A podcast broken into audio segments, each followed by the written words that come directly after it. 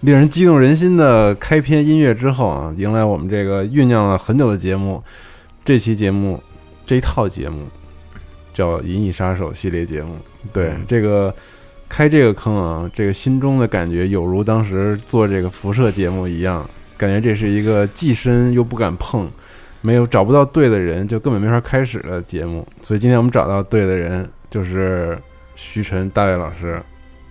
啊，大家好，我是范克里夫大卫。对，然后这个之前刚跟我们聊完了《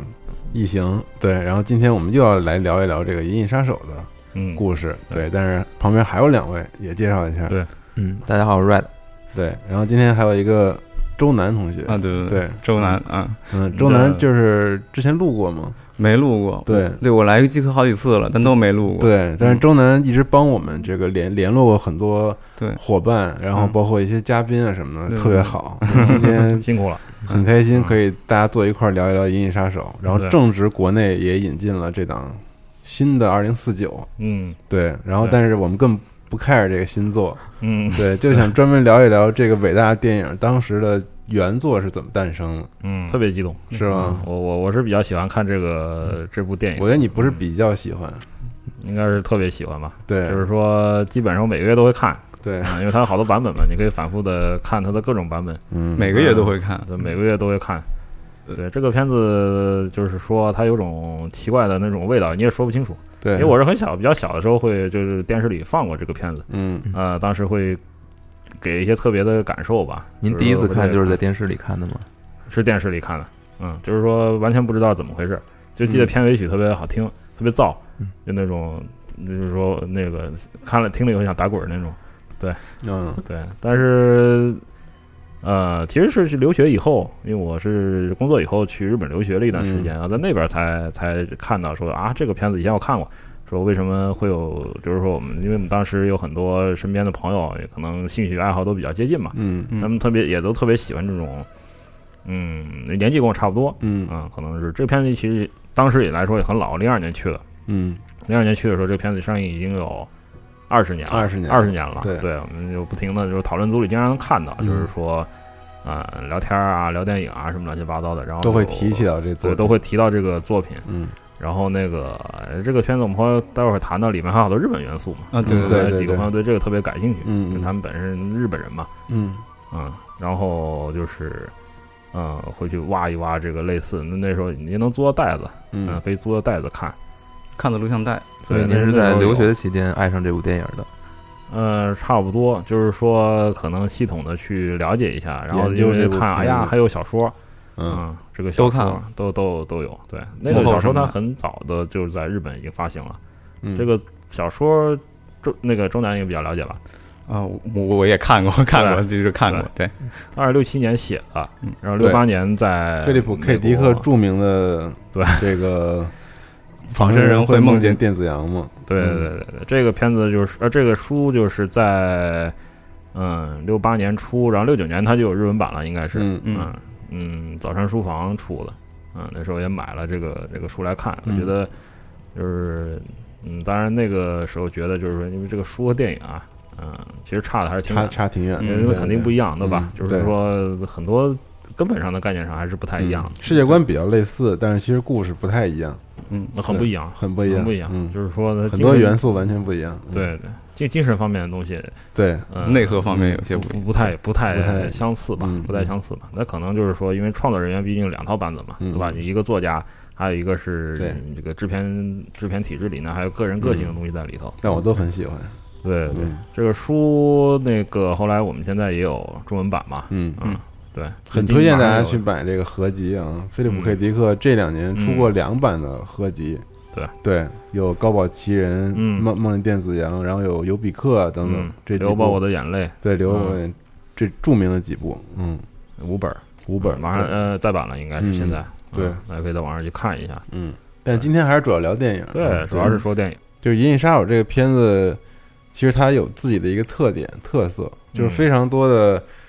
就是很多人啊去喜欢去研究这个电影，然后不论是对专专业学科的，然后还是一些很核心的粉丝，对，然后都希望喜欢把这部电影放在一个很高，或者说一个经典，或者是榜样嗯，对，作为一个标志类型，这个类型电影的一种标志对对，放在那儿，然后去研究它，对，就是它造成了非常大的一系列影响。其实，嗯对，因为它的第一，它的这个怎么说呢？概念设计，嗯，嗯，是前所未有的对，这种，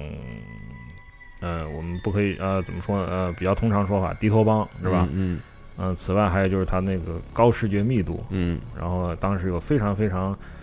呃，我们后面也会谈到有东西方的一些，不管是他的眼光是正确还是不正确，还是猎奇的吧，嗯东西方的一些文化的内容在里面交对错，交错，嗯对，然后他居然能把这样的设计给实现出来了，嗯这个是前所未有。嗯其实它影响了，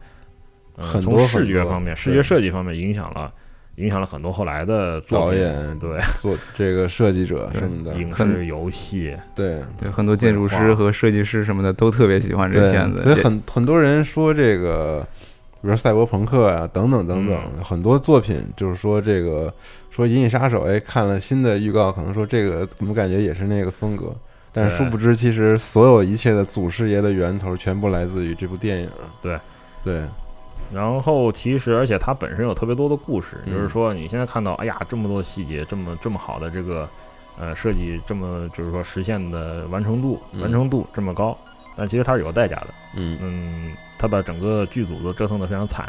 嗯对然，后包括他的投资人，嗯，嗯，包括他的所有的跟他相关的人，其实其实对这部片子，嗯，可能会有一些不一样的看法，因为你置身其中嘛，对，置身其中，嗯，嗯就是说他让很多人吃了苦头，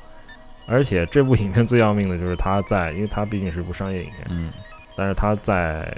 他推出的那个年代，他的商业成绩是 很失非败常的糟糕商业电影。非常糟糕，对，嗯然后就是说弄得所有人都不知所措，嗯，嗯，片方也很不高兴，嗯，所以说演员也很不愉快，我觉得这个电影就很有特 点，就是为什么一部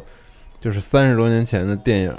然后那个时候嗯并不为人问津，然后但是到了我们现在过了这么长时间，就有这么多人把它当做一个神作，对，然后就这个他长长尾效应简直是一个很不可思议的事情。对，因为他他从最早的这个院线上映的这个比较糟糕的结果，到他怎么说呢，重新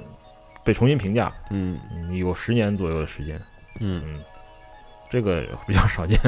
对其，实在电影上面来说嗯非常少见，但这也是一个被放大的一个话题了。对大，家可能觉得，嗯，特别夸张。其实，呃，很多事情，嗯、看着夸张，其实也是很合理，也是很合理。对你要考虑到当时的那个语境、当时的观影的环境啊、嗯商业环境啊，嗯，观众的，嗯，包括在哪里放映、啊什么时候上映、有没有别的片子一起上映，那我们回头 可以可以聊一下，因为当时有很多。怎么说呢？时势造英雄呢，时势也毁英雄嘛。对，嗯、但还好，他还是怎么说呢？得到了他应有的评价。就我个人来说啊，嗯我个人来说，因为我个人是比较喜欢这部这部影片的，那是每个月都会看。 对，我之前也说了，对，对，嗯，所以说就是就咱们这一系列节目，其实不会说剧透讲很多电影故事之类的。对，嗯他这电影其实也没有什么可剧透的，我觉得。因为每个人看法都不一样嘛。对然后看点也很多。主要聊了聊这个大卫老师最擅长的幕后电影幕后的一些故事，对这些人的一些故事，对对制作人的一些故事，对，嗯就是整个在这个体系里面，它是怎么做出来的？嗯它还有很多趣闻，嗯，嗯，可能对当事人来说一点都不有趣，当事人非常糟心。对。但是但是我们在这里可以剥削一下这个，嗯，就展开来跟大家聊一下，对，嗯开篇这期咱聊点什么？还是幕后吧，我们说一下他嗯怎么被拍出来的，拍出来，对就是怎么怎么会进入到就这样一个小说，怎么会进入到这个电影体制的视野里头？嗯嗯，还是跟因为异形那个差不多，就是有点聊儿聊电有点影儿幕后的有点故类事，似，因为它有好多奇怪的故事。嗯嗯，因为这个作家，因为你应该也很喜欢，嗯，就是说他的作品其实改编的非常多电电影挺多的，对，嗯，也有动画，嗯，剧集，最近也在放新的剧集，嗯，但是可能公众视野里面最影响最大的还是这个片子， 《银翼杀手还是《银翼杀手》。嗯，对。啊我们今天可以聊一下，就是说怎么从仿生人梦会梦见电子羊们变成了银翼杀 r 手 a d e 对对 Runner，对， 然后还有这个这个艺名什么的，嗯可以聊一下。对，嗯对因为他这个片子其实，呃，美国也很有意思，就是说他这个，呃，怎么说呢，这是一个机会比较多的地一方个地方吧，我觉得就是说这个书可能作作者他本本人的本意，可能因为他不太喜欢好莱坞，嗯就是说可能他不太了解这个好莱坞的体制，就是他觉得。啊，他曾经也说，就是我我我我对这个体制是有一种晕眩感的。我我我们 我看到它里面运作的东西，我根本看不懂，我也不想去了解它。嗯就是可能会惹得一身腥这样，他经常表达这样的这个意愿。但是，嗯，怎么说呢？就是说他的作品既然出来了，就是说已经进入公众视野了，但是还是有人会把他给怎么说呢？从他自己的这个世界里给拉出来，就不管他愿意不愿意，对吧？你写了一个小说，可能有人说，啊，我我要投拍这个片子，那可能会就会有很多很多的故事出来。对其实他，呃，六八年他在 Double Day 出的这本小说，嗯嗯，其实六九年就就有这个有人就有嗯盯上人了盯上他了，对，而且特别惊悚的是那个是马丁斯科塞斯，嗯，嗯他，那时候他也是个新导演，对对， 然后和他的编剧这个叫 J Cox，他们对这个书呢，对这本书产生了兴趣，就是说。呃，但他们没有说我们做一个实际的剧本，而是说先 pitch 一个概念，就是说我们是不是可以把这个书转换成影片然？后但一是首个先剧本儿，啊对，首先呢，我们需要先去推销一下，嗯推销一下，就是说看看片场谁愿意投钱，嗯对吧？就是说资本主义社会嘛，是就是说找资本，嗯找资本，看看能不能有机会把它给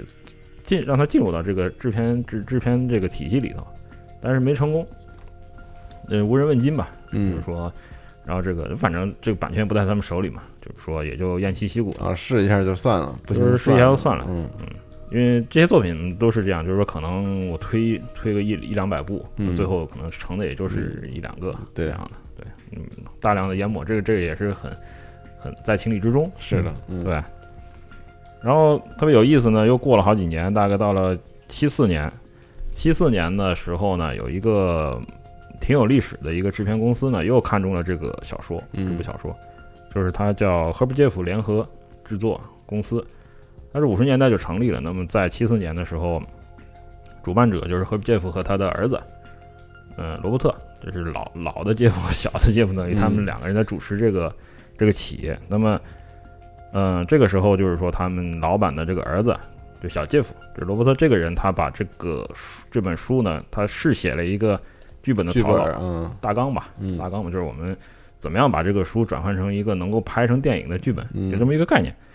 但是他还没有在外面推销的时候，这个剧本就已经被原作者发现了，一个让我被原作者发现对了，嗯怎么发现的？被菲利普 K 迪克发现了，菲利普迪克发现嗯的，对，因为这个其实这个圈子也不是很大，啊，对，就是来回流转，哎，到了他手里，然后他看了以后就是勃然大怒，就是但。这个这个老兄脾气也很大，对吧？嗯对对对这这个他对比较 比较那个比较比较很怪的一个容易人激动，嗯对。就是说这个片子其实，呃，这个书其实它原本这本书，呃，不知道大家可以去读一下啊，它其实节奏不是很快，对，节奏不是很快，有动作要素，但它主要的内容其实还是精神方面，精神就形而上的东西会对嗯很对多。宗教上的，精神上的，有很多宗教啊，嗯对自己的这种个人的世界观上的一嗯种、一种一种体现。对，然后它它也很开放，对，它有很多东事情是很开放的，嗯你你可以去诠释它。但是影片就是说，你如果把它想拍成电影的话，可能这这些部分就会被剔除掉了。但是这个作者呢，呃这个剧本作者小杰夫他比较彻底，他把它变成了一个就是完全动作片了，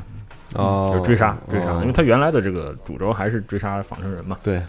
然后这个，然而里面还加了好多喜剧的要素，嗯，喜剧的要素就是说可能太 low 了啊，感觉，然嗯后该不愧是制片公司的老板亲自上阵写剧本的，对他的儿子 对小老板对。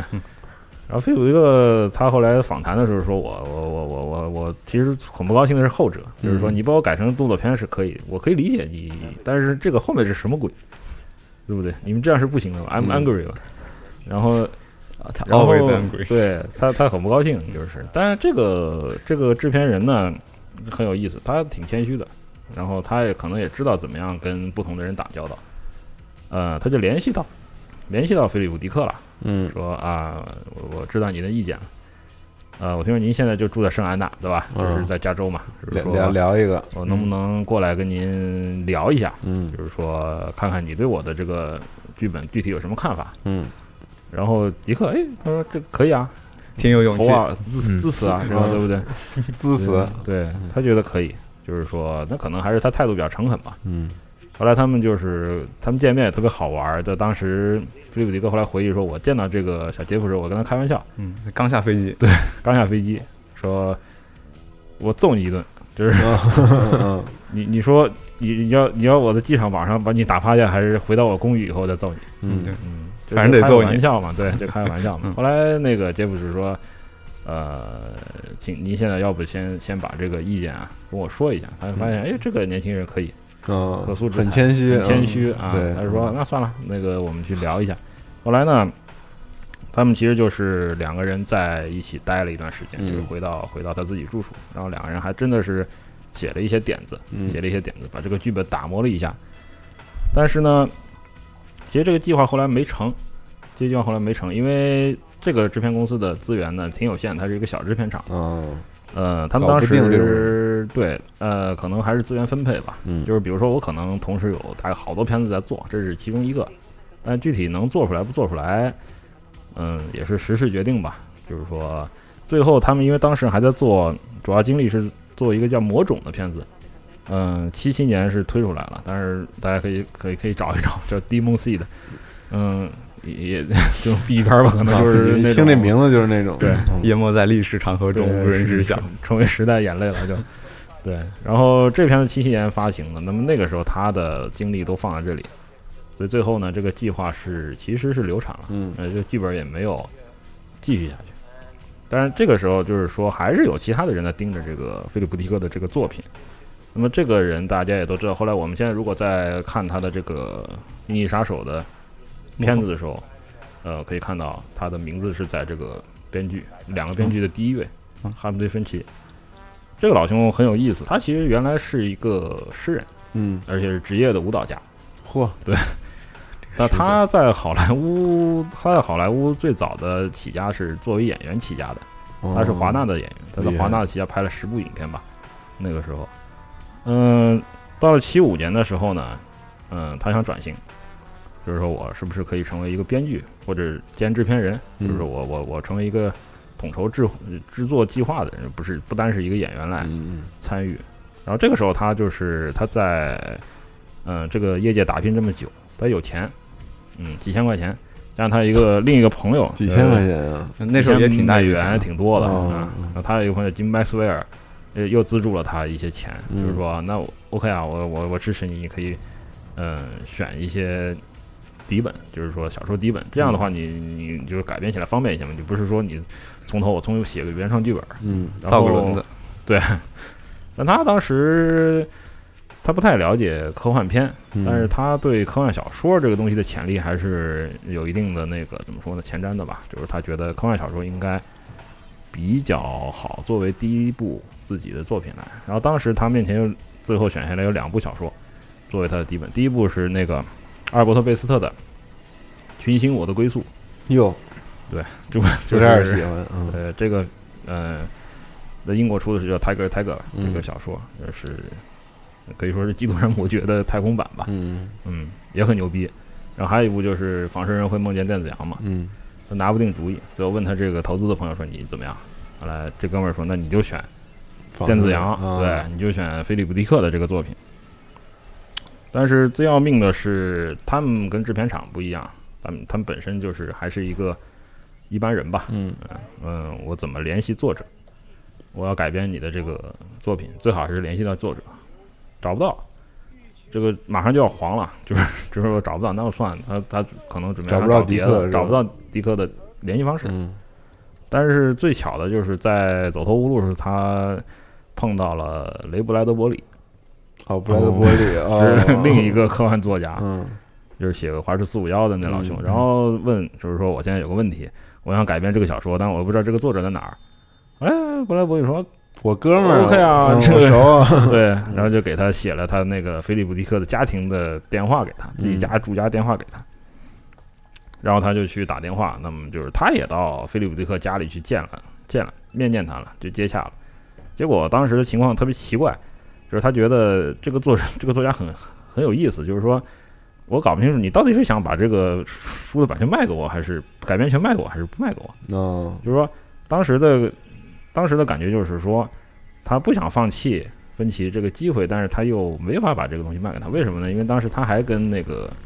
罗伯特·杰夫在谈他的之前的那个，哦对，就是说那个还没有完全完还蛋，没有完全的放手。嗯那个时候，哎，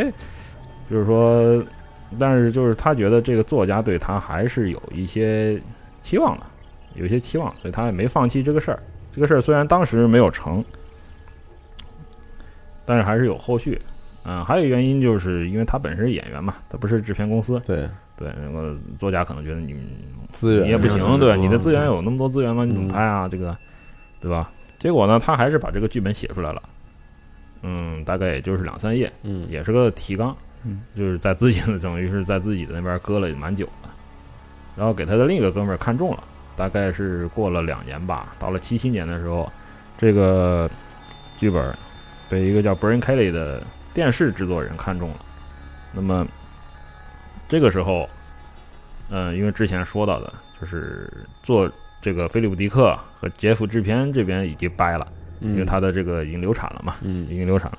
那么他们就开始进行，这就后来就是一些商业斡旋了，哦就是说你把这个电影改编权能不能卖给我？嗯由这个 Brian Kelly 来来出面问，嗯、最后谈下来是两千块钱，卖给他，两千块钱 买下来了。嗯对，那么就是改编权到手了，我有一个剧本的提纲，嗯好，但是其实呢，Brian Kelly 他没有能力拍这部电影，因为这如果拍电影的话，还是要更多的投资和片源，怎么办呢？而且当时就是说他们之间有一些矛盾，那个这个编剧自己想当制片人，嗯，但是 Brian Kelly 说不可以，嗯嗯，我们需要找一个有资源、有人脉的嗯制片人来。找到谁呢？最后找到了，也是他们两个共同的朋友，就是 Michael d i l y Michael d i l y 这个老兄挺厉害的，他是《猎鹿人》的制片人。哦，对，这个好莱坞很有经验的制片人，对嗯 他，他是他他他那那可想而知他的这对个社会资源的这个背景。嗯那么拿到了这个改编权以后呢，其实就是他 Michael d i l y 把这个改编权买下来了，买下来了。那么我有一个本子，嗯、那么接下来两手抓，第一手是找导演投资，哦嗯，第二手是找导演。嗯投资其实不是那么好找，但是导演他是有有数的，嗯就是说，哎，那个我们就找雷德利·斯科特，嗯，对他他一直比较看重这个导演。那为么那为个什么时候看中？他那时候？呃，应该是也是跟当时拍《异形》的时候一样，他的决斗的人给他的印象特别好，嗯，嗯。然后那个时候七七年嘛，就是《异形》也开始大卖了，对他，觉得哎可以，嗯就是说我们我这个我这个决定是正确的，嗯我们去找他。结果呢，有一些问题。第一呢，就是，呃，雷迪斯科特不太喜欢这个剧本，他看了以后就拒了。第二是因为他当时其实，在《沙丘》的剧组里，对，嗯对嗯，嗯，那也是一个也，没有成功的一个一个事儿， 也是个大片儿，嗯就是说，他也不嗯想再拍一部科幻片了，刚拍完一部嘛。对。嗯但是其实我觉得可能还是因为怎么说呢，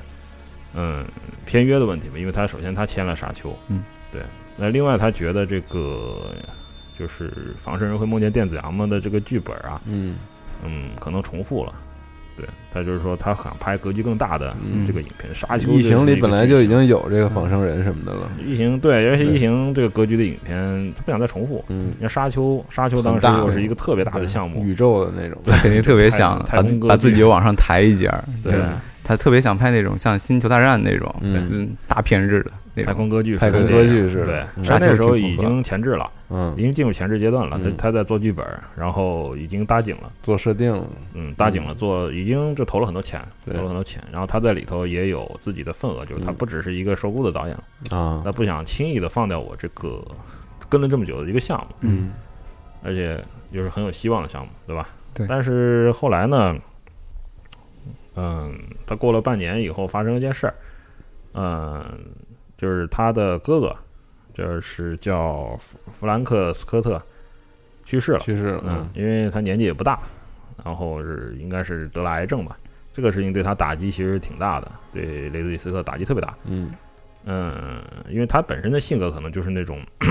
比较阴郁的啊，那种就是你表现出来看上去他很活泼，其实可能不是。呃是，嗯，他觉得这个这个事儿呢，我想把走出这个状态，我就我就需要有一个新的环境。对，嗯有一个让工作去激励自己，去对哦走出这样一个心境吧。我要忘我，嗯然后最好是能马上就全盘开动的一个片子。对，嗯，沙丘可能还需要两年左右的时间才能做出来。嗯资金也有一些问题，对，而且他觉得在这个片场，如果再这样做下去的话，他的精神状态可能会很不好。嗯，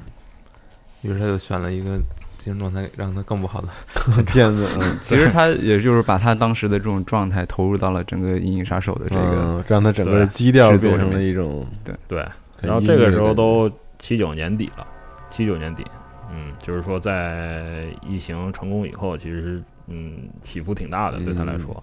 那么到了八零年初呢，他说好，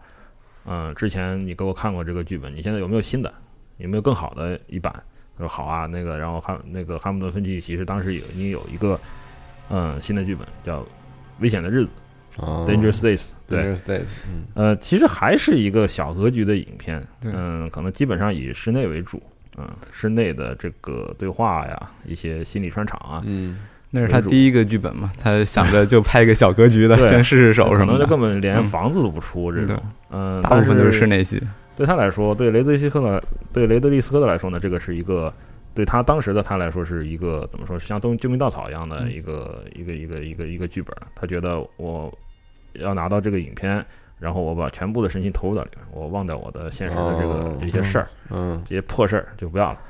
然后他就跟沙丘制作人说：“那你拿走吧，就是这个片子的我我不拍了，所有权，所有的这个像知识产权，你拿走吧，嗯我不拍了，嗯不好意思，嗯，我溜班儿。”然后他去就接了这个危险的日子。嗯那么其实这个时候呢，呃，迈克尔·迪里还有一个工作就是要拿钱，因为这个片子其实当时他们最早的计划是五百万美元左右，就拍一个小成本的影片。嗯、但是最后算下来的话，就是说不够，不够嗯、可能要九百万哦到一千万嗯，这样的。然后呢，他找到一个也是他朋友的公司，就是影路，嗯，Filmway，嗯就是那个那就 Film Road，回头在这个地方再补一下吧，回头。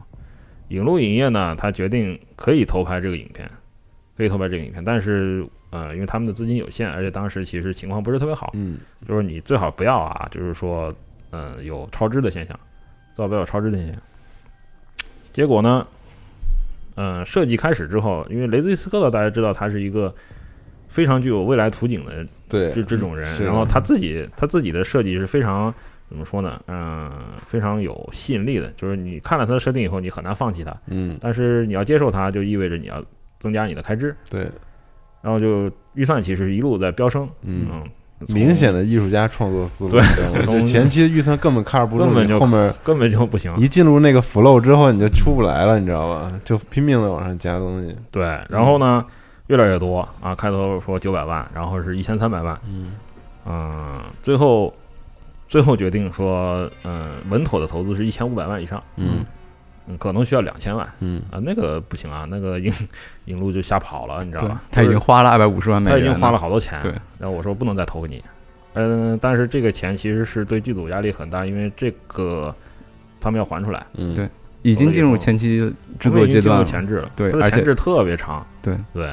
嗯、就是整个影片已经在箭在弦箭在弦上的这种感觉了，但是突然撤资了，所以他们现在就比较慌。就是说大家觉得，哎呀，很有希望的一个事儿，怎么怎么怎么怎么怎么突然变成这样？嗯但是这个阶段其实最有意思的就是说，雷迪斯科特的这个图景啊，嗯、还导致了一个变化，就是它的片名，嗯、改变了。嗯因为原来的这个影片，原来这个小说里面，大家看过的话就知道，嗯，这个笛卡的这个角色，他的职业就是赏金猎人。对，就是 可能像以前那种西部片里，就是领赏金，然后干一些脏活的那种。嗯帮提但康是的，邦迪汉特，但是而且可能在最早的剧本里面，他用的还是这种所谓侦探啊，对吧对？detective 对吧？ detective 赏金猎人，赏金猎人啊，嗯侦探啊这种，而且他那个剧本的思路还是有点偏向于那种黑色老老式那种硬汉硬汉片，对对就比对如说对对硬汉小说嗯，对吧？你看雷蒙·钱德勒写的那个《马洛探长》，就这种这种角色，他觉得太重复了。就是说我我要拍的这个片子，我要接拍这个片子，我就把它拍成一个你没见过的东西。嗯所以说，两个，第一，我们必必须有室外戏，就是说你不能说老在房间里待着，是有了室外系，我们要设计这个室外。对第二很重要的是，嗯、这个赏金猎人他的称谓，职业称谓是什么？嗯我们不能叫他赏金猎人，嗯，也太没不能创叫意他了侦探。啊这二零一九年的太一个 low 了科幻片，你对还叫侦探，对吧？我记得当时他设定是二零二零，啊嗯嗯，然后后来是改成二零一九。但嗯不管怎么说，说未来的未来的图景是怎么样的？因为他嗯小说里是写的一九九二年。对那么它电影里是 二十一世纪里，嗯就是说我们需要全新的一个对，图景，包因括为这个小名说称。是六八年嘛，嗯对，到这个时候已经过了十几年了，已经后来再版的时候对好像又往后推了一点儿，哦小说里推了，嗯小说里往后推了。嗯结果呢，就是说他们就为了这个事儿，就是大吵大闹，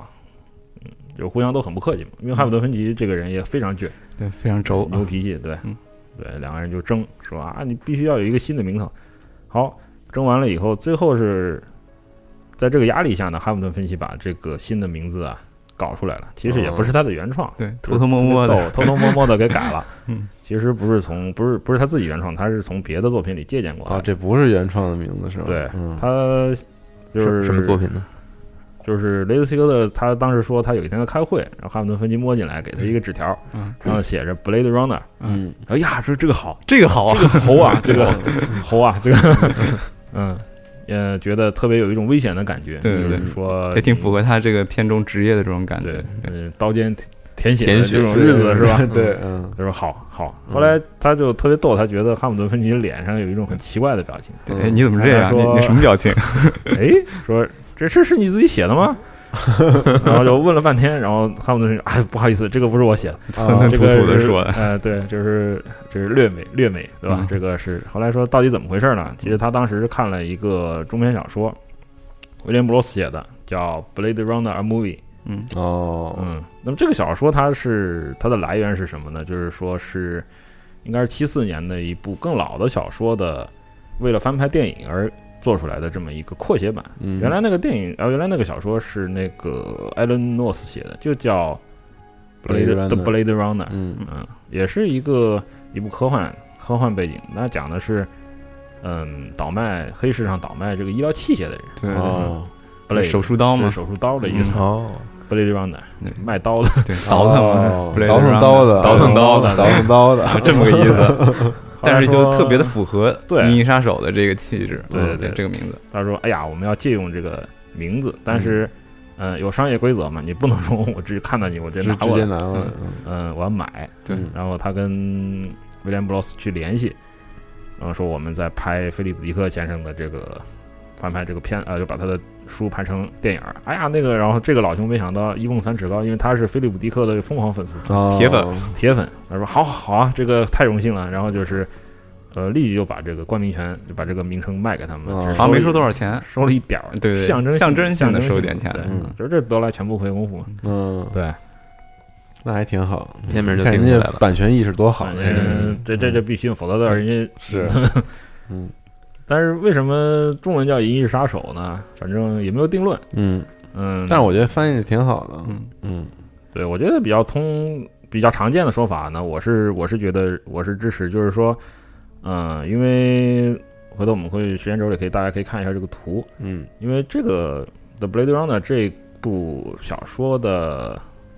早期的版本啊，它的封面就是一个帆一只帆布鞋上长了两小翅，长长了一个小翅膀，嗯，嗯，帆布鞋上还有一个红十字，我觉得是不是就那个大陆这边盗版碟的厂商，然后那个，哎，嗯一看有翅膀，哎，可能又知道这名儿，哎，赶紧给你上一个，对对对，可能港台吧，嗯可也可能就是当时他觉得，哎，说这个，呃，银翼杀手可能比较比较酷比炫较啊，酷炫，嗯其实其实跟这个、呃没什对么吧关系对，没什么关系里面对里面基本上没翅没没翅膀哈，但是挺有意思没翅的，膀对对我觉得挺好的，但是嗯呃，凑巧让了，让我想起了《刺激一九九五嗯对对 对，对》这个。肖申克救赎是吧？对，嗯有有的时候就是这种译名确实有那种特别出乎意料的效果，比如说铁金刚勇破海底城是吧？对，对，所以就沿用至今了，嗯就是中文我们中文的这个大家语也境都里的叫惯了，嗯对，嗯，结果呢，就是说，其实八零年呢，他们一直在打磨这个剧本儿，嗯，但是其实他们过得很糟，因为这三个人，呃，太有个性了，从这个制片人对到导导演演嗯到这个编剧，嗯对，嗯，互相意见不统一，就是你要这个我要那个，你要这个我要那个，嗯，这成天在那扭成一团，我觉得这状态也不好，这状态确实也不好。呃，最后呢，就是说雷迪斯科特后来也承认，就是说其实他和制片人做了个局，就是说我们已经先找了一个 找了一个替代人选，就已经对决定了嗯说，嗯呃，我们请芬奇先生，你您就走吧，退吧，嗯先您歇一您就歇啊歇歇吧，您对就对您就走吧。嗯，阿卡姆芬奇说，当时我也没法再跟他们合作下去了，嗯嗯，您改了四版稿子，受不实了在。受不了就。是说，嗯，你你不可能一直拖着，对吧？不可能一直拖着，这个商业项目，你拖一天就是要花钱。嗯，那他也理解，那那结果还是挺伤心的，因为那个这个作品他第一个剧本嘛，对倾注了很多心血，最后还是走了，还是走了。然后呢，最后到了十一月份，就是正式一拍两散了。嗯后来那个替代的这个位编剧，嗯、就正式加入他们这个剧组，就是 David Pips。嗯嗯，也是一个非常有才华的一个编剧，但他跟汉姆特芬奇不太一样的是，他是一个那种闷声不响，就是说可能，呃，你要我往这个方向走，可以，我保留一定的意见，但是我按照你的想法，我会给你把它做好，哦是这样一个挺怎么好说呢？他写的非常快，就是你跟他说一个想法，我赶紧唰唰唰给你写，现在就给你写，对然后就直接几页纸对给你写出来，这种然后这个剧本的所有的这个进展情况呢，作家本人都不知道，哦，作家本人都不知道，然后菲利迪克也非常不高兴。对这个个项目的进展。就是说，八零年其实这个项目是属于一种非常奇怪的状态，就是说一直在往前走，但是其实内部的互相的张力是很大的。嗯对，然后还有一个最要命的问题是要钱。嗯，到八零年年底的时候啊，他们才拿到足够的钱。呃，Michael d i l l y 这个人呢，这个人还是蛮厉害的，他到处刷脸，嗯，到处刷脸， 他人脉比较广嘛。嗯首先呢，他找到莱德公司，莱德公司呢就是小阿拉莱德原来福斯的福斯的一个高管，嗯我们之前异性节目里提到过他，对，然后这个人他做过很多的项目，但是不得不说他很有眼光，他做出了很多。非常非常令人怎么说呢？后世看来是非常明智的决定，但当时看来也是非常不确定的。他决定投拍《星球大战》和《异形》这两部电影。那么现在有一个新的、新的、 新的机会放在面前，对吧？《银翼杀手》，你要不要拍？嗯，他觉得可以，他觉得可以。嗯，给了七百五十万美元，大概。哦嗯，可以是通过华纳兄弟哦注资的。那么他拿到了北美的发行权，但是不包括其他权利吧？可能就是说，嗯，影碟啊这些发发放啊，就是他没有这个、嗯没有这个权利。现在看来有点坑。对对嗯，嗯没有完全没有想到这个历史上没有多少这种片子吧可能嗯对。那会儿可能还没有华纳还没有成为卖碟狂魔，然后呢，就是我们邵氏影业，邵氏邵氏影业，嗯嗯，邵逸夫先生，香港了，嗯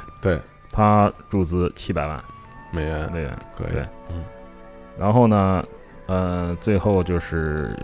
由电视制作界的一个新的公司叫谭德，谭德呢，它有三个嗯三个主持人，其中两位呢，呃，决定注资，就是我们也会看到 Jerry p e r r i n c h e l 呃 p e r r i n c h e l 还有 Bud Yokin，他们会给七百万美元，那么他们要的两千一百万美元就到手了。够了嗯就是对嗯一点一人三分之一，但是谭德公司呢，他们还做了一个很大胆的决定，就是说他们会有这个延迟保证金投进来，先投一百五十万。嗯什么叫延迟保证金呢？就是说这个片子如果最后产生了超支情况的话，我会无限的填这个坑，哦直到它拍出来就是为止。这么狠呢但是人家也不是白给这钱的，他得到了相当大的权利，嗯 然后包括像呃影碟的这些嗯这这些这些发卖的权利都是由他拿下来的，嗯因为他们也非常有钱。甚至于有些很多就是不应该他们拿的权利，甚至都给他们了，因为当时嗯确实是非常的急。嗯对，没有钱嘛。当时其实就是觉得，就是就是像菜市场卖菜一样，就是说，呃，好多影片公司都来看过，就等于待价而沽，我就挂在这里，我说我我要钱，你们来看，大家都轮番的来看，最后是这三家投了钱，所以现在我们在，嗯、后来影碟或者是这个现在蓝光盘啊这上面，我们都可以看到这几个公司，莱德公司是那棵一个树。啊，一啊棵对树的标志，然后还有开场的那个色儿也软是软有他们的对片头动画，嗯，还有嚷嚷笑，对吧？所以嚷嚷笑，他的那个他的那个协助注资。然后呢，就是说由潘德的这两位联合推出，嗯嗯，那么版权之后也会有很多的变化，这个我们稍后再谈。嗯嗯，其实就是这种混乱的这种资金结构的话，其实导致了他们之后在拍摄很大时的候，问题，对有很大的问题。对，但是其实这个投资确实是挺多的，嗯确实是挺多。你像当时拍，当然年代不一样，但是你能您可以看一看当时拍《星球大战》和《异形》的这个投资和这个这个影片的投资，其实它还是还是有相当怎么说呢，相当好的一个后援的。嗯然后呢，这个时候就是说，菲利普迪克终 于看到了这个新的这个剧本，其实他还是不太满意对，就是说依然愤怒，因为他他可能看不到，就是说具体图像化以后的这个内容，嗯 对，他只是从这个剧本里看，觉得 有点走偏了，有点走偏了。嗯，他当时，嗯，后来也也也 也间接的发，就是说提出过一些不满。这个怎么样间接提出不满呢？他就拼命的抨击《异形》这部影片，哦，对，就是嗯说什么烂玩意儿啊，你没有特效，你这片子就完了，你知道吗？嗯这个你们这样也是不行的啊， 这个。但是，嗯、这只是一个评论嘛，嗯因为毕竟他已经他把他的电影改编权已经卖出了。对对嗯这个时候就是说，等于到八零年的年底，这个才算是述职，嗯，就是说这个准备影片开始了准备正式准备开拍进入到一拍个摄制作的嗯设计制作的阶段。不容易啊，嗯这个从、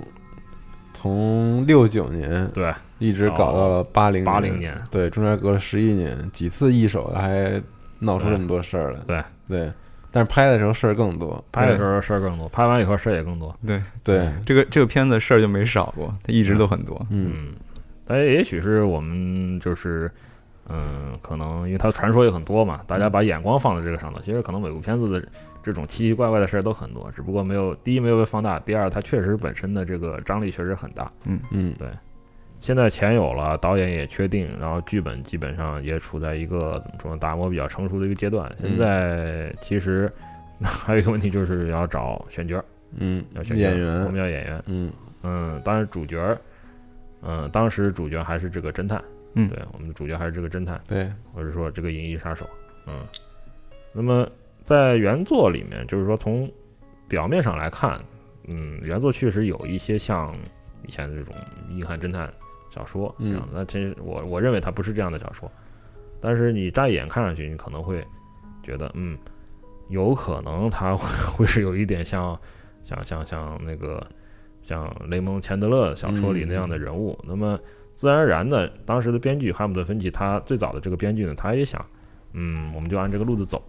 然后七五年的时候，他写这个剧本的时候呢，他曾经做过备注，说，嗯，我们的这个主角迪卡的这个人要让最好让罗伯特·米切姆这样的人来演。嗯这个人是演黑色警黑色影片的一个对老戏骨了，他自己本来想当制片嘛，所以选角什么的他自己都他自己想了一点都儿。想了一下，嗯嗯，但是呢，过了四年呢，到了就是说七九年、八零年的时候，这个剧本当然已经是面目全非了嘛。那么我们看，是不是再进一步，就是说呃主角儿我们可以，嗯、再有更多的人选嗯。他当时也有备忘，那么他里呢，演员有汤，他想选的演员有汤姆·李·琼斯，嗯，哦嗯，然后还有就是艾帕西诺，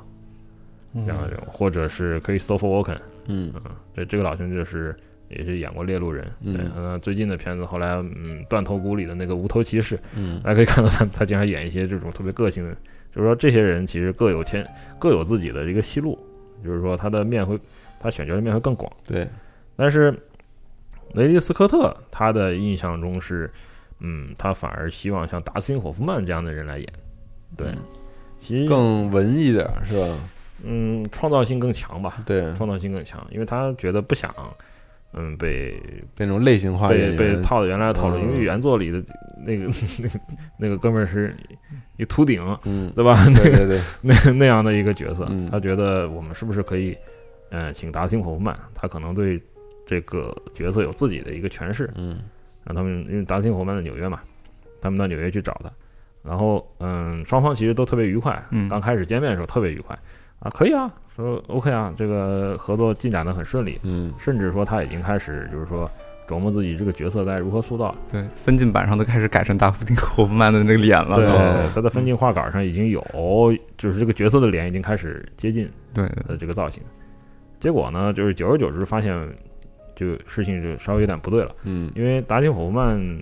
怎么说呢？他对这个作品其实挺投入的，他希望自己能更多参与。结果造成了一个什么现象呢？就是说他可能参与到过度了，哦，就是说他开始跟让导你有演一种感觉，跟导演开始对有就是说指不我同的开意见他开始指手画脚了，嗯就是说我我这里要这样啊，那里要那样啊，这个角色应该这样啊，我觉得嗯。呃，可想而知，在他可能他可能也不太了解雷斯科特的 那这个能那班子能行吗？嗯 嗯开玩笑啊，对，就是说产生，哎，就是说，嗯，怎么说呢？剧组开始有一些有一些害怕了，就是有一些疑惑了，说、啊、这不行啊，说这样的话，我们可能又会重蹈覆辙，又会最后没法合作，嗯，没法那合个作。分歧似的，嗯包括像概念设计，它也有自己的有自己的意见，这已经就是说触及到底线，因为当时美术部门、概念这个艺术部门是雷维斯科特自己兼兼大头的，嗯这个这个已经让他的艺术指导和美术指导非常不愉快了。嗯，但是他就是这样的对，人，嗯但是这个时候你他要的造诣也是可以的，我觉得他他可这方以，面人家非常人家可以没得说。对，但是这个时候呢，演员如果再再有这样的一位演员再这样进来的太乱话，了，就是剧剧剧组完蛋了，那就嗯就变成压力锅了。高压锅是早晚要炸，对吧？嗯啊，不行。然后其实就是他们的关系就从一个蜜月期突然就冷淡下来了，嗯突然冷淡下来，怎么办呢？嗯、最后其实是到剧本他也想插手了，那汉斯芬奇当然也很不愉快，那那时候他还在剧组里头。嗯那么最后其实，呃，最主要的原因还是可能片酬的问题，嗯，片酬也没有谈拢，嗯，种种因素下呢，最后还是就是大家不欢而就散，散了，就散了，也不是不欢而散，就散了，就是说算了吧，就算了。嗯，那么跟芬奇一波被赶走了，对，分当然后来他也赶走了，对，嗯然后到嗯八零年，其实就是说，呃，在这个编剧交替之前呢，嗯，他们觉得是不是应该请，就是选角导演选角的那个女士，就是问是不是可以请哈里森福特。嗯，那、当时他已经哈里森福特当时其实是星球大战有《英大战》已经火了，已经火了，嗯他当时在拍《夺宝奇兵对，嗯》，国内翻成《法规奇兵》印第安纳球，印第年安纳了一琼斯，第一部，嗯嗯嗯、基本上结束了，哦，基本上结束了，有就是片说有我有片有档期了，我有档期了，嗯，我有档期了，说是不是可以请，呃，请他来？后来他们到英国去，嗯，第一是斯皮尔伯格会给他们看一些，对嗯、电影的样片，刚刚拍完的电影样片儿，对，还还要见一下哈里森福特，嗯，其实这个后来很顺利的就签下来了，嗯因为他们觉得没什么问题，对哈里森福特那边他自己也是想接一些这种可能嗯更深度一更些的深片度一些的人物，嗯之前他都拍呃《星球大战》嗯印第安纳琼斯》这种对，嗯动作但其片儿，实他在这些戏里的角色等于也不好演，嗯，就是说，嗯、他们也看到了，就是说这个演员他能够适应我们剧组的这个要求，而且，嗯，当时他已经是一个明星了。嗯就是说在这个片酬范围里，我们请他是有好处。但是，嗯，很有意思的一个就是，他看了印第安纳琼斯样片，然后跟哈里森福特见面的时候，就觉得嗯，好像哪里不对，说到底是哪儿不对呢？后来才想起来，就是因为在片子里面，印第安纳琼斯标志性的两件东西——鞭子和帽子，那个帽子出现问题了。然后他们会面的时候，哈里森福特也戴着这个帽子，一顶宽檐帽，因为在最早的这个雷迪斯科特画的这个故事版里呢，他就戴着一个一顶这样的宽檐帽。哎呀哦，他说这这不行，说你们这个片子里面有这样的，我们这个不是跟你重复了吗？嗯，不行了，不行啊，取消，就是说赶紧把这个所有的这个有宽檐帽的这个设计全都取消了。嗯，就是所以大家看到在原作小说里它是有它是戴帽子的，嗯然后在最早的分镜里有戴帽子，但是在最后的片子里没有哦了， ，Rick Deckard 是不戴帽子的，对，一个平头，一直一直就露着脑袋。嗯，对，这是这是他的应该说是唯一的一个在比较雨大里的也影一直响录着，嗯， 对，雨里也是露着，非常你看辛苦，别人所以他别也人很暴躁。别人别人都戴着那个、嗯那个，布莱恩特也戴着帽子，盖夫也戴着帽子的，嗯那最后他就没有。对嗯怪不得他很暴躁。嗯，然后其实就我个人来看啊，这部影片的主角到底是谁呢？我是有不太一样的看法。 当然，大家看当然是这个侦探，但我我对我对我来说，这个影片的主角是是那个复制人，对复制人的头，对吧？就是复制人不高兴小组的头头，对，对，美头脑和不高兴，嗯，Roy b a d y 这个也是人点亮这整部影片的重要演员，对对，没有他就没有现在《银翼杀手》，对对对，这个演员很有意思，他就是我们国内以前放过，其实我看到最早的最早的荧幕上呃电视里看到他是当时我们放过《英郎传奇》，嗯嗯，《英郎传奇》他演过，但是那是他后来的片子。但是当时这个演员其实他还是在欧洲发展的比较多，他是荷兰人，嗯嗯，因为他的这个形象啊，嗯，造成了就是大家可以看他眼睛的那个颜色啊，对包括他的那个发型颜色啊，因为他在 在欧洲的影呃影影视圈里面，他经常扮演纳粹军官嗯，啊，或者是德国的这种，对，呃，明明他是一个 荷兰人，荷兰人啊，对，就是他当时是怎么跟雷德利·斯科特碰到呢？也非常巧，他当时八一年初，其实他有另一个片子的片约，他如果接了，他就拍不了《银翼杀手》了。那这个片子也非常有名，就是《Das Boot》，从海底出击，对啊，哦，是可能是历史上公认最最优秀的潜艇影片之一了。嗯他本来呢，他先到纽约去试这个片子，那么片方非常满意，就是说愿意让他来出演。嗯，那他自己考虑了半天，他是拒绝了。说为什么呢？就是说，因为我演了太多德国人，太多德国人都还演这种角色了，嗯对吧？我说你们能改变戏路，不要演这个这种套路，都是套路。但是，嗯，他当时想在美国呢继续发展一下，包包括他自己去上了英语学校。但是，呃，毕竟他是一个 荷兰人嘛，他在美国你不能长期居住，你的成本也很高。嗯后来他就回国，回国，然后到了过了几个月呢，他又到美国来看看有没有机会。这个时候就是说他突然接到电话，他在洛杉矶的时候接到电话，就是雷兹利斯科来找他了。哎，他说很奇怪，说一个英国导演来找我，对，他说能不能到好莱坞来见见，嗯，嗯面谈，我们面谈一下。嗯，OK 啊，呃，你能不能先讲一讲，就是说你面谈我得准备吗？嗯给点给给给一点准备吗？OK 啊，然后这时候就是说他就收到了《银翼杀手》的这个剧本剧本啊、啊，这个时候已经叫《银翼杀手》。呃，看完以后呢，就是斯科特就是说我们出来谈一下，嗯嗯、因为斯科特他特别喜欢就是穆赫兰大道上的一家意式小小面馆、小饭馆啊啊嗯啊，很私人的地方，就请这个啊，这个演员的名字啊，我还没说，鲁特克豪尔，这个这个这个老兄，就请这个老兄呢到这个地方去吃了顿便饭。嗯那很有意思的就是说，嗯、他吃饭的时候根本没有谈这个影片的事儿，嗯，就吃了顿饭，就吃了顿饭，闲聊了一会儿，就聊就聊，嗯两边都先绷 着，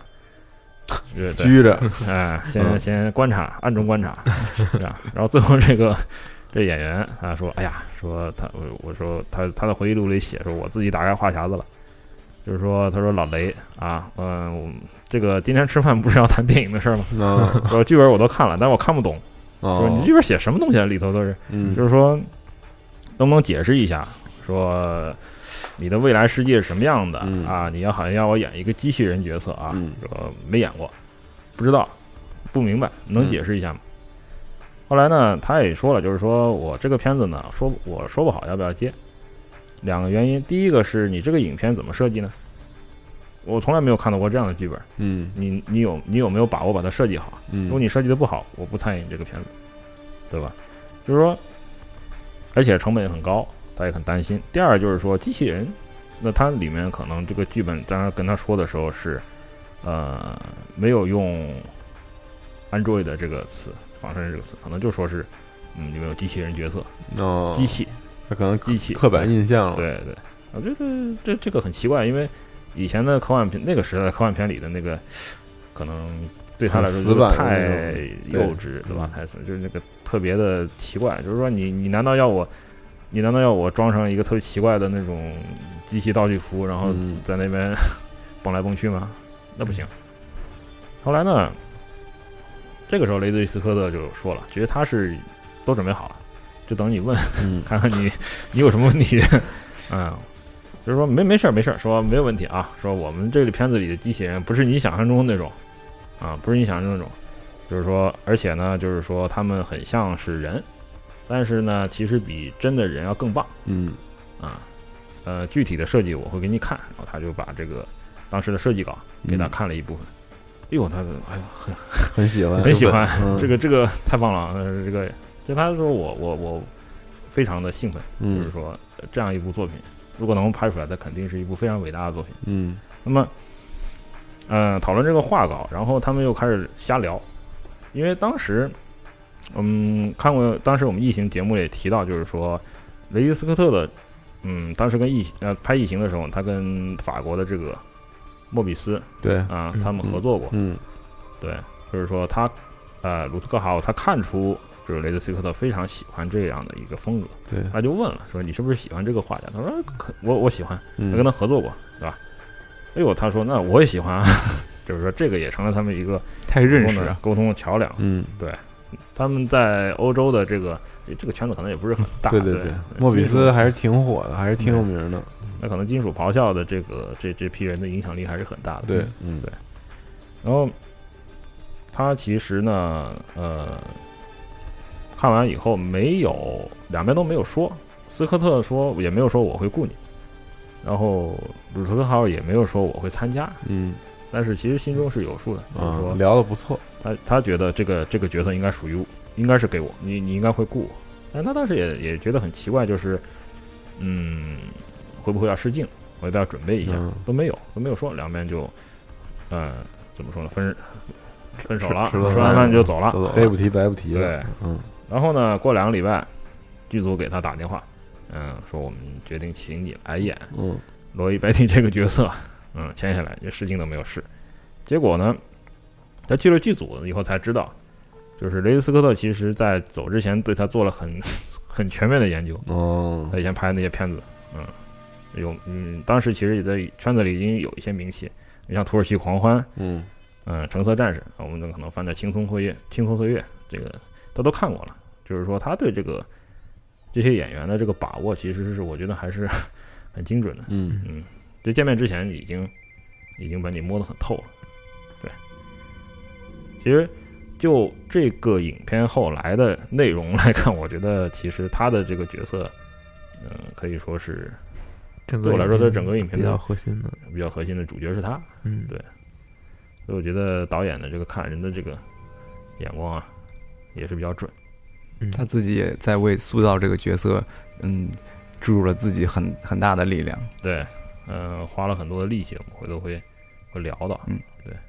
所以选角差不多就是对，这个两个两个重要要的的色角，色基本上就定型了，对对，嗯刚才也提到这个没有用剧本里没有用安卓这个这个这个字样是吧？啊，对，就是说这个是雷迪斯科特的要求，嗯，因为他其实他的他的这个片子里不停的在就是说强调我要求新，嗯我要做一个你们没有看到过的东西，嗯，所以说呃现在我们发行的这个蓝光套装里应该有 work print，就是粗剪版，嗯嗯，你可以看到在片头里面，呃，片头的字幕里它和那个院线版和后来的版本都不太一样。嗯标字幕里，它明确的指出了说，嗯，Android 这个词已经被废除了，哦，废弃了，哦，对，废弃了，对，然后就是现在叫 replicant，复制人，因为它的概念就是说，嗯，因为 Android 这个词当时已经有好几十年的历史了，嗯其实是，嗯、在法国的一个科幻小说里出现，未来的夏娃里出现的这个、嗯这个词，他觉得嗯用烂了嗯，用烂了，我不想俗要了，啊 我不想要二零一这个九年安卓手机都有很多年了，对，嗯对，安卓的手机那个名字也是从这儿来的。对对，他说我我不想要这个概念，你们谁都不给我不许给我把这个概念再放到这个剧本里了剧本里头。嗯对，其实很有意思的就是，嗯，他跟这个刚才跟卢克豪尔说，呃，他谈的时候，其实跟他说的我们这片子里的角色，呃，这你的角色是机器人，嗯但是其实机器人这个词啊，robot 这个词最早它是捷克的一个作家的一个舞台剧里面出现的，这个舞台剧叫《罗嗦的万能工人》。嗯嗯，里面讲的就是这种，嗯，robot，呃，robot 这个词其实捷克语里的就是奴工的意思，哦，奴隶是工人，从那儿来的这个词，就是做重体力活，然后待遇很差。嗯呃，但是这个这个舞台剧作品其实，嗯，有一点点，我不知道是不是剧本也受它影响，就是说这个剧本最后是，啊、这舞台剧最后就是说这些机器人他们反叛了，然后开始屠杀人类主人，然后 这样也是这个主题，对，但是它可能当时包括更多的社会性，但是在这个作品里，其实它的这个 robot 这些人，他其实是更接近仿生人的这个感觉，就是它不是一个机器零件组合起来的这么简单的东西，它是有血有肉的，嗯它是合成出来的，这有很多有机的组织。但是呢，雷迪斯科特他出于他个人的这种个性吧，就是说他又要求大卫皮普斯，就是后来的这个编剧啊，你给我弄一个新的词出来，你不能用 Android 这个词，嗯嗯，剧本里不能出现，在片场也不能出现。后来，戴维皮普斯说：“我瑟瑟发抖，就是说，因为那个 这个导演，就是导演很很严肃的跟我说嗯啊，我如果在片场里谁提 Android 这个词，我就用棒球棍打烂他的狗头。 嗯，他说：‘哎呦，我说这个所以这个片场里太是不能太安吓装人手机的。嗯对，呃，太吓人了啊。然后怎么办呢？呃，他想不出。结果最有意思就是他想，嗯，要不问问问我的小孩儿，也嗯许小孩儿会有。 哦，会有更多的创意。他问他的女儿，他女儿 Lisa 当时在做，正好学校里在做科学课，嗯呃，说呃说啊，我我有这样一个问题，呃，你有你们你们对这个 对这个机器人啊这种东西有没有新的叫法呀？嗯，后来他小孩跟他说，你试试 replicating 这个词，复制小。孩也挺有文复化，制了，嗯后来他他就搞出了一个词 replicant。后来哎，可导以演说可以啊嗯，可以，嗯、这个支持，就是给通过了。其实就是也是也是比较诡异，所嗯嗯以这个片子里很多名字来源确实都比较诡异，像 Blade Runner、Replicant， 对，嗯，就是这么来的。当时那应该复制这个概念也是挺新的，所以他们应该也是想套用这个新词儿吧？嗯他当时是克隆的意思吗？应该是，就是那个那个时候不是克隆技术还有基因技术，正好是那个时候的一嗯个新的哦前沿嘛。嗯，刚刚基因开改造始有一点点发展是对吧？对对，嗯然后它可能更显示出怎么说呢，一个被控制的一个一个情境。然后这个设定其实，嗯，也受到这个饰演这个复制人的头领的这个演员的很多的影响，嗯，因为在嗯、呃小说里头啊，这些复制人其实嗯更加内敛内敛一些，就是说他们甚至可以融入人的生活。对，但是你可以明显的看到，在电影里面，它是很很难进入到这个，就是怎么说呢，我们这个社会里头。嗯嗯，其实在原来剧本里更加夸张，就是说，嗯，暴力暴力的因素特别多，对人的性格也特别粗暴。嗯而这个演员说，你最好不要这样，嗯，这样的话就是说太夸张了。嗯我们还是给他们多一些怎么说呢，反馈的机制，嗯就是说这个概念很有意思。就是说复制人，那、在那个剧本里，呃，在影片里的台词里也说了，他的，嗯、所有的对你看到的这些，他的情感啊，或者说他的行为啊，其实都是反馈，都是反馈。嗯，他的主动性其实是没有可能很多观众想象的那么大，它都是反馈，就是说，嗯，模拟，就是说我你做了一个表情，我应该怎么样回答来回答你？嗯对你，你你要掉从楼上掉下去了，我该怎么反馈？抓住你，把你拖上来。嗯包括最后一个镜头也是，嗯，那并不是说我要救你，就是反馈，对，就是反馈，嗯不管你愿不愿意，就是不管我，就是他没有回答说复制人有没有最后产生自我意识，没有回答，嗯有没有灵魂呢？没有回答，我我只是反馈，但我这真是我要的吗？不知道。但如果真的他有自我的意识，他又只能按照他设计的这个思路来进行这样的反馈的话，其实就更加可悲。 对对对，但这是很开放的一个这是很开放的。话题，嗯对呃，我刚才所说的这几，其实只是导演他们、导演和演员他们，他们当然后来有访谈会说他们自己提出的这样一个概念。那观众怎么看？我觉得也是有他们的自由，对对吧？嗯然后呢，就是鲁特克豪尔对罗伊贝蒂这个角色提出了很多的质疑，就是说你的这个角色啊，嗯，其实在原来剧本里更像是一个黑帮 黑帮头子，嗯，太鲁了，嗯对，特别愤怒，特别啊，一一点就爆啊，特对别那个的。其实他说我们不要这样，我们还是多加一些，让它看上去更像复是杂一一个点制人工制品的一个嗯概念。比方说呢，就是说，呃，他的这个性格转换，你可以看到他在影片里面就是说。呃，他转换非常快，有的时候特别啊，特别天真幼稚，有的时候哗一下又变得特别的暴力，然后有的时候又变得，嗯、很有魅力，你很难拒绝他。对，其实这就更更加加深了一个什么概念？他的意思就是说，他其实是属于还是受到嗯，电脑的芯片的控制，因为他们当时的概念就觉得，嗯，有个有个晶片，觉得这个这个 很很那个，对嗯我可以瞬间完成很多种自己角色的转换，而且这个是不受道德约束的。这跟我们人类不一样，因为我们还是受到一些，嗯、你比如说，嗯、很多事情上，比如说，嗯、说一句话，或者说我可能对这件事情非常不高兴，但是我不能表现出来，这不礼貌。嗯但是他们没有这个，没有这个感觉，他们有需求就会有反馈，有反馈就会有转变，这是瞬间完成的。所以你可以看到这个影片里，它有很多细节的表现是非常的有意思，这全是这个演员自己的设计，我觉得特别不容易。嗯然后还有就是，他还通过一些，嗯，怎么说呢，人类个性上，就是我们觉得可能，嗯，特别美好的一些东西，来怎么说呢，来包装这个复制人。但这些东西其实对他来说其实没有任何意义，比如说，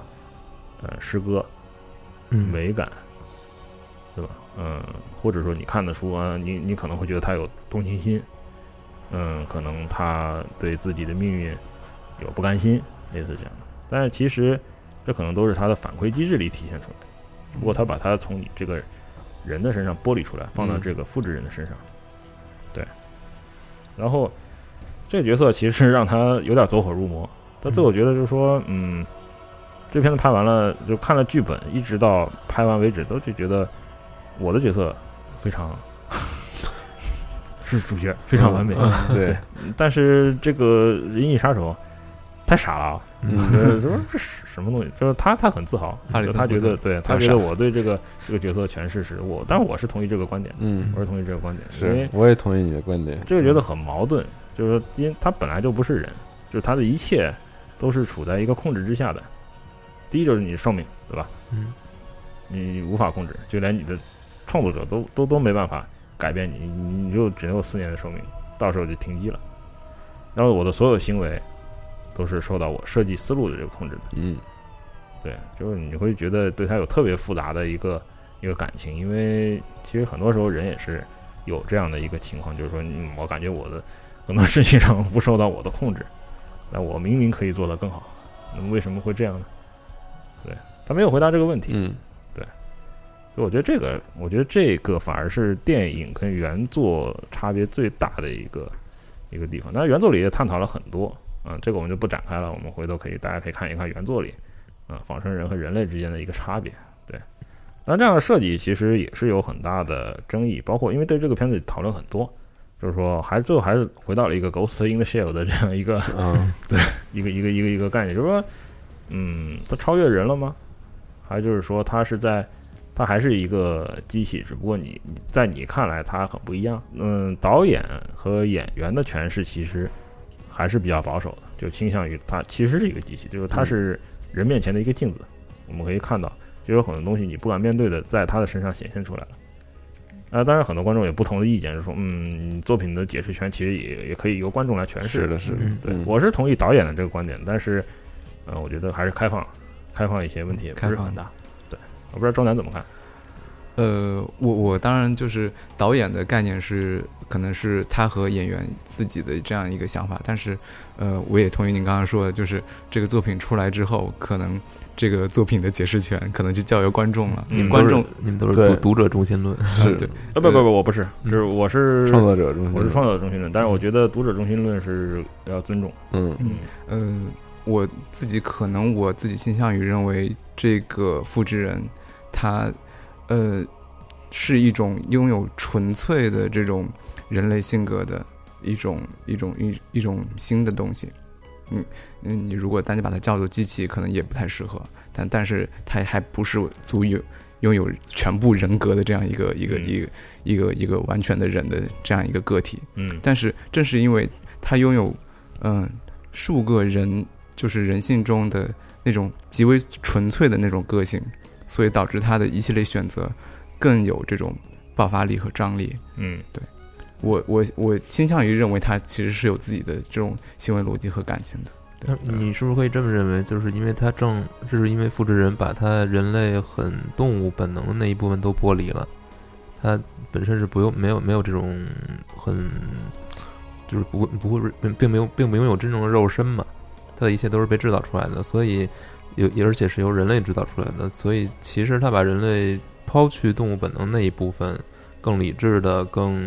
更有逻辑的所有这些东西都集中到他的这个意志当中。嗯，所以我们可以看到，在这部片子里面，人类的表现，尤其是主角的表现，其实是非常的狼狈的，对从头到尾非常狼狈。嗯但是你看复制人，其实他对自己是，他除了无法超越很多限制之外，他是对自己有着很清晰的认知嗯，有很明确的目标的。但是我觉得这个演员功不可没，你们嗯所说的其实都是建立在他很多表演上的是一些结论。对没错，对，他一直在就是说根据这个剧本来打磨嗯自己的角色，而且很有意思的一点就是，那这可能也是就是说造成了，嗯，怎么说呢？他对这部片子的看法和当时很多剧剧组人员的看法都不一样，他嗯特别喜欢这部影片，因为导演对他几乎所有的改动都是开绿灯的，嗯，而其他的人 完全没有享受到这个 待遇。对，嗯这就是合作嘛，那没办法。你看达斯汀·霍夫曼嗯估计也改了不少，但人就不要嘛。对，嗯，嗯，这个也也就是巧合了，很多巧合。对，然后就是说，因为在片子里的这个就制呃开发这个复制人的公司叫泰瑞尔集团，那么他们的口号是比人类更像人，比人类更像人。但是，呃，我说有我的观点，还是刚才所说的，就是说，嗯、跟我是同意像导演和演员当时他们所说，就是说他的一切行为其实看上去像是有真的情感，其实它不过是 reaction。嗯，但是这个反而造成了一个很有趣现象，就是说让让看这个影片的观众感到更狼狈，因为就是说你这个事情其实很残酷的，就是说你你你你对自己的作品负责吗？你根本不负责，你让他们有超越自己的可能，又不让他们有超越自己的可能，嗯嗯然后让他们就是说很清楚的看到自己何时会死，嗯，哦那对等于就是一个死囚犯嘛，对，这这是很很很很吓人的。嗯，就是生活在恐惧中嘛，你的一切都是被，对，这个仿生人控制跟的异形里那还不一样，这个还不太一这样说死就死了。嗯对对，而且最不负责任就是，呃，你你把这个东西设计的这么完美，你根本就无法让他就是自己都泰瑞尔博士自己都不能解决他的这个说明的问题，嗯，所以我觉得就是造作孽啊，是，对对，但是你仔细想一下，其实人类也是有着一个不虽然不算固定，但大致有一个生理期限的。嗯所以嗯从这个方面来看，我们可能不像他们那么悲惨，但本质上是一 样的。嗯，没有人会爱你还不太一样，又来了，对嗯，但是我们还是怎么说呢，在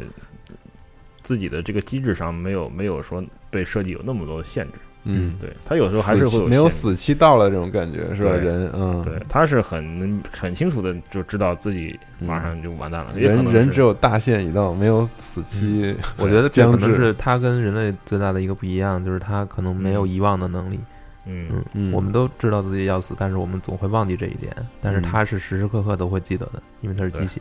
对，而且还有一点就是他在很多时很多时候他想表达，就是我是觉得他是有权利来表达的，但是他的设计上让他无法表达出来。比方说利用死了，嗯，他去见 Priest，嗯然后 Priest 说怎么样呢？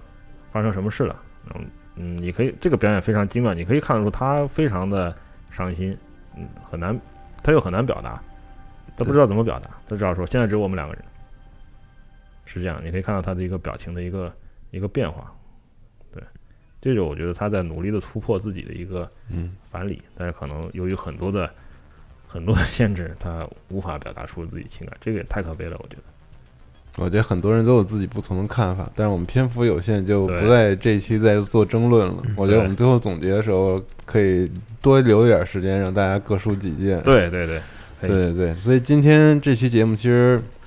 聊了最开始的一些事儿，嗯，从小说诞生一直到了他们这个开拍、开拍，然后对包括前置阶段的一些内容选角儿啊，对嗯选到了主角儿和这个反面的主角儿。对对，然后后面我觉得下一期节目就可以嗯再聊一聊这个最震撼人心的设计部分。对，特别的可以，特别有特别多的料可以挖对，可以聊一聊这个整个世界观概念是怎么着从这个剧本，然后变成了这个可以看到的，对我们现在这个当做神作的这个榜样的嗯那个世界。对对，然后在节目最后呢，就是想跟大家再广告一下，我们这个这一周的周末啊，这个大卫老师会亲自在这个 V Play 的我们的展区的现场，然后跟大家交流。对对，呃然后同时他会 cos 成分别 cos 成这个呃一四种不同的造型，呃这要看我的道具完成 度。对，对有四阶段的心态，嗯对，然后大家可以这个分别在不同的啊周六周日的分别不同的四个时段，然后见到不一样的大卫老师。哦哇会进化了。对，请这个这个抓住他合影，好吗？对，然后那个我们瑞德老师也会啊在现场，对也会在现场我们一起会站岗两天，欢迎大家来玩。对，欢迎大家来交流。这次我们这个不是核聚变那种活动啊，所以更重视跟大家这个近距离的聊聊天啊之类的这种对亲密接触。对，所以欢迎大家到这个 V Play 上海 V Play 活动我们的展区来对找我们。对好，如果大家对这期节目有什么自己想法，欢迎对欢迎说，对，啊欢迎欢迎讨交流论，，欢迎迎交讨对流论。，然后也期待这个在看完新的那个电影之后嗯，嗯，再聊一聊。对，对到我下们周网站下面的评论区去留言啊。嗯，好，那下期节目再见，再见吧，再见嗯拜。拜好。，再见。